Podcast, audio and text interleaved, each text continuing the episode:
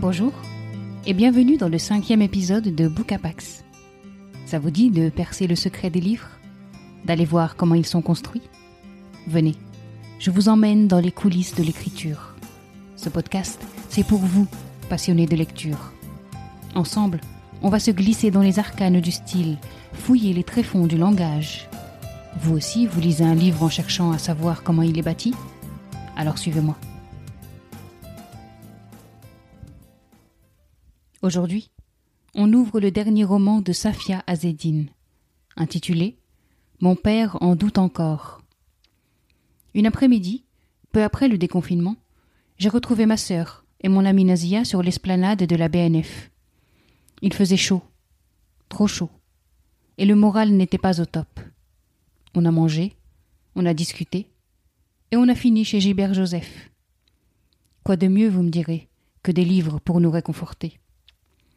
On a commencé par errer dans les allées de la librairie, par sentir ces livres qui ne demandaient qu'à être empoignés, choisis, emportés. On en a pris quelques-uns sous le bras. On a commencé à nous diriger vers les caisses, nos yeux agrippant les rayons. Et puis, mon ami a lancé. Tu sais que Safia Azedine a sorti un nouveau roman? Immédiatement, je me suis mise à sa recherche. Je l'ai trouvé bien en évidence sur une tablée. Le soir même, je l'entamais. Dès les premières lignes, j'ai retrouvé le style azédine, à la fois doux et mordant.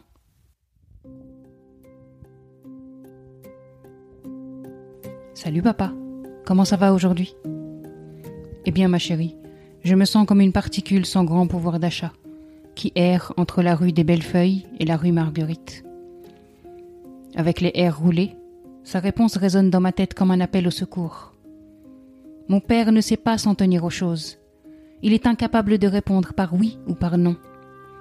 Un mais ou un parce que rallonge toujours ses phrases pour qu'il y ait plus à dire qu'il n'y a eu à faire. Ce qu'il veut, mon père, c'est que je ne raccroche pas, que je lui demande s'il a besoin de quelque chose, pour me répondre Non, ma chérie, tu en fais déjà beaucoup. C'est vrai que j'en fais beaucoup. Je l'ai cru longtemps. Et puis, à l'âge où l'on ne grandit plus, mais où l'on vieillit seulement, on se rend compte que nos parents, pour ceux qui en ont eu des formidables, en ont fait bien plus encore, même si c'était n'importe comment. Avec cet incipit, je suis tout de suite plongé dans une intimité, celle d'une relation père-fille. Ces voix, je les entends. Je ressens très bien les sentiments éprouvés. J'apprécie ces airs roulés. Je m'identifie à fond. Cette fille, c'est moi. Ce père, c'est le mien.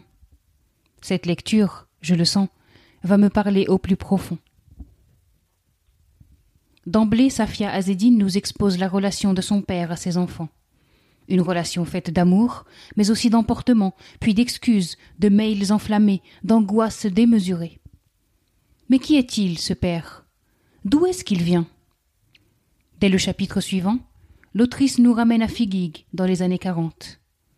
Figuig, c'est une ville palmeraie de l'extrême est marocain, nichée entre de petites montagnes à la frontière avec l'Algérie. C'est là que son père grandit. C'est là qu'il perd son père alors qu'il n'a que deux ans.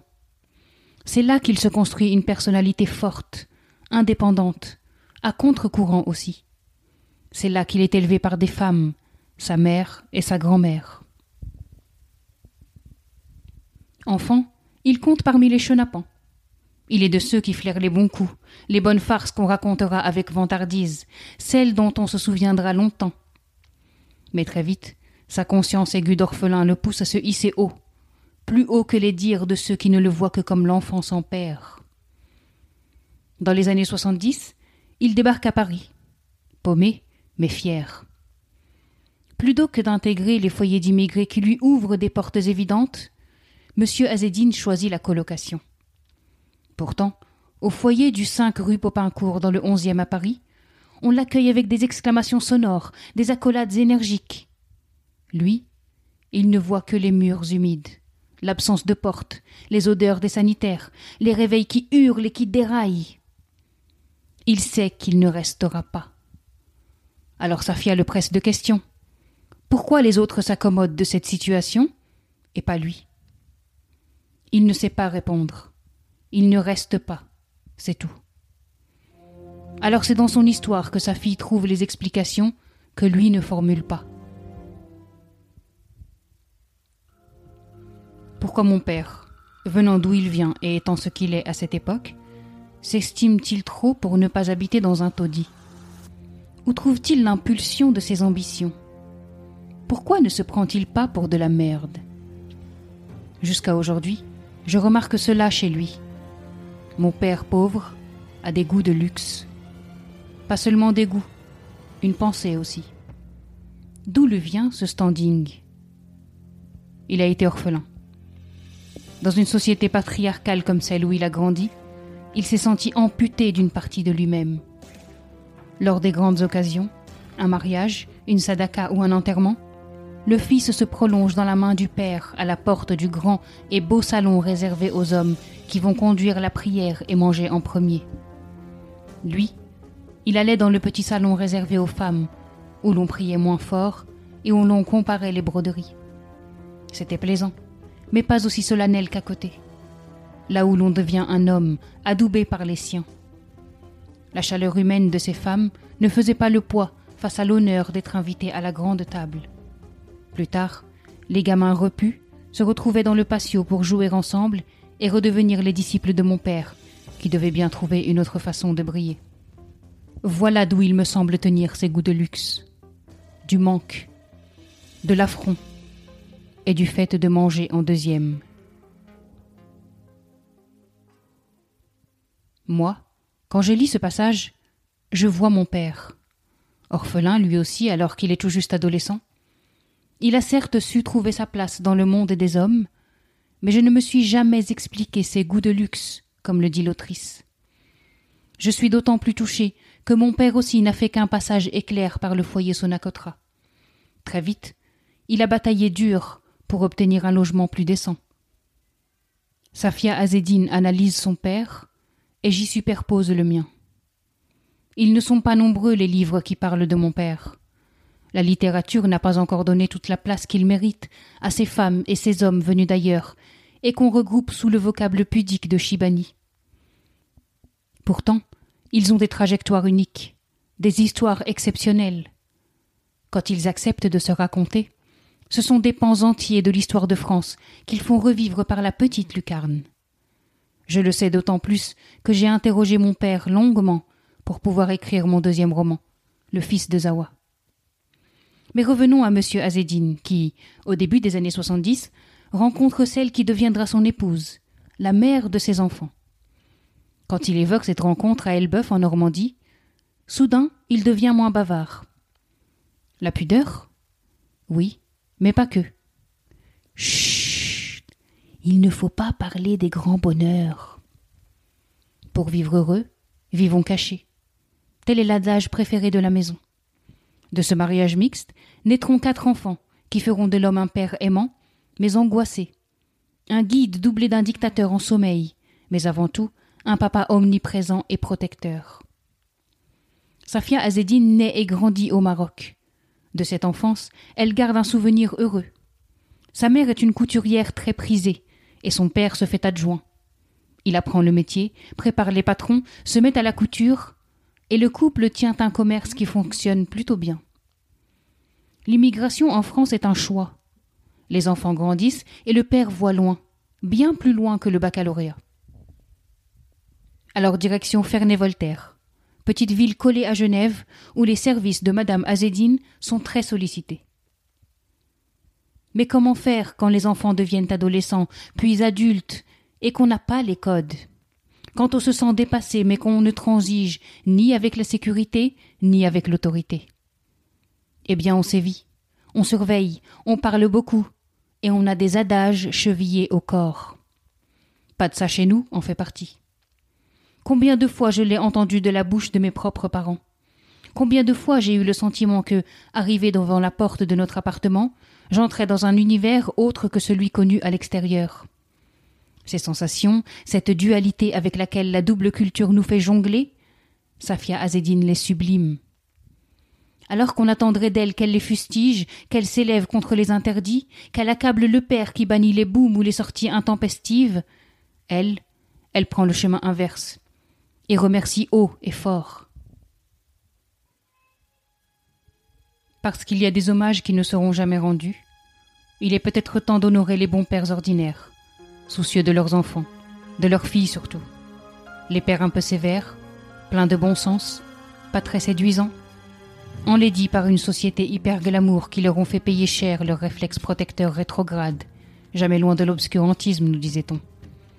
Il serait juste de reconsidérer leurs paroles et d'admettre qu'ils ont été clairvoyants, avec un flair d'éléphant, et qu'aujourd'hui, sans s'applaudir, ils sont rassurés que leur fille ne fasse pas partie des milliers de victimes, directes ou collatérales, des prédateurs sexuels qui, qui sévissent les poches pleines et le carnet d'adresses sursaturé.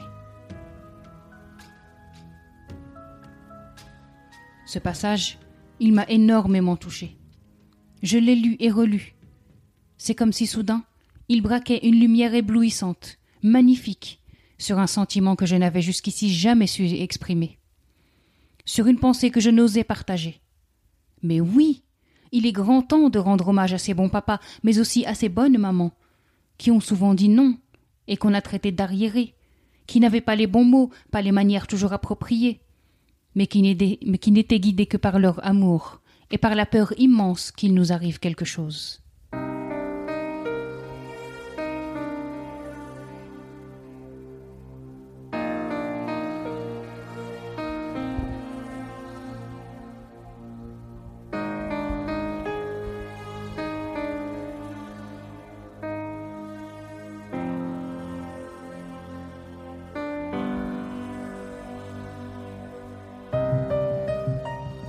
Racontant son père, ce père qui a, je la cite, réglé chacun de ses petits tracas du quotidien comme des guerres mondiales avec conscience et sévérité, Safia Azedine sait bien que beaucoup vont s'identifier, que nombre d'entre nous vont le reconnaître, ce père qui roule les airs, avec cette fierté chevillée au corps, avec ses résidus de dictateur, avec ce grand sourire qui cache les humiliations, avec ce pas de sa chez nous toujours au bord des lèvres. L'autrice dessine le portrait d'une génération d'une époque. Elle n'en oublie pas la sienne d'époque, celle des débuts dans l'édition par exemple, ce monde dans lequel elle a été propulsée avec son premier roman paru en 2008 et intitulé Confidence à Allah. Ce roman d'ailleurs, elle en raconte la genèse, cette scène vécue à la sortie d'un aéroport qui a été l'élément déclencheur de l'écriture. Après la parution de ce premier ouvrage, Safia Azedine raconte. J'arrivais dans le monde de l'édition et des médias avec la même sensation qu'en cours de récréation, quand des seins éclos en un été m'avaient propulsé au rang des filles populaires. Je ne savais pas quoi faire des qualificatifs clichés qu'on attachait à mon nom quand j'étais invité dans une émission. La Scheherazade des temps modernes me donnait la nausée. Confidence à Allah avait du succès pour de mauvaises raisons. J'étais la métisse providentielle qui irait claironner partout à quel point c'est pire ailleurs et plus particulièrement au Maroc, ce pays musulman encore protégé des islamistes. La construction du récit est à l'image de l'autrice, tumultueuse, débridée. Safia Azedine passe allègrement des années 40 aux années 90 avant de revenir aux années 80 pour mieux retrouver les années 60. D'une époque à l'autre, d'un chapitre à l'autre, le ton est ardent. On n'est absolument pas perdu. On est transporté, emportée par les mots enflammés de l'autrice.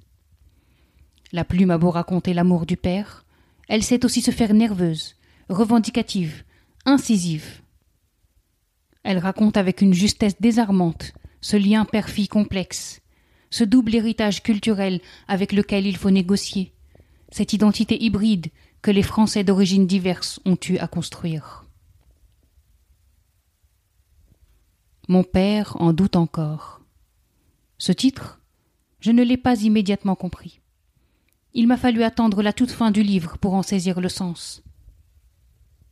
Ces pères aux mains calleuses, ces pères et ces mères qui ont tout quitté très jeunes et n'ont jamais eu de vraie reconnaissance, qui ont fait de leur existence un sacrifice parfois lourd à porter pour leurs enfants, ces pères et ces mères doutent encore et toujours. De quoi? De leur utilité, de leurs si nombreuses réussites, de leur éclatant courage. Safia Azedine prend le problème par le doute. Elle les lave de ce sentiment. L'encre avec laquelle elle écrit couche des mots lumineux, des mots puissants. Cette encre, elle leur offre des merci indélébiles, une éternelle reconnaissance. Pour finir, place à Victor Hugo qui nous dit La lumière est dans le livre. Ouvrez le livre tout grand. Laissez-le rayonner. Laissez-le faire. Merci d'avoir écouté cet épisode. Je vous invite à le partager autour de vous, à le commenter, à en discuter. Vos retours sont précieux. Dans le prochain épisode, on plongera ensemble dans le roman de Eric Emmanuel Schmitt, intitulé Journal d'un amour perdu. À bientôt.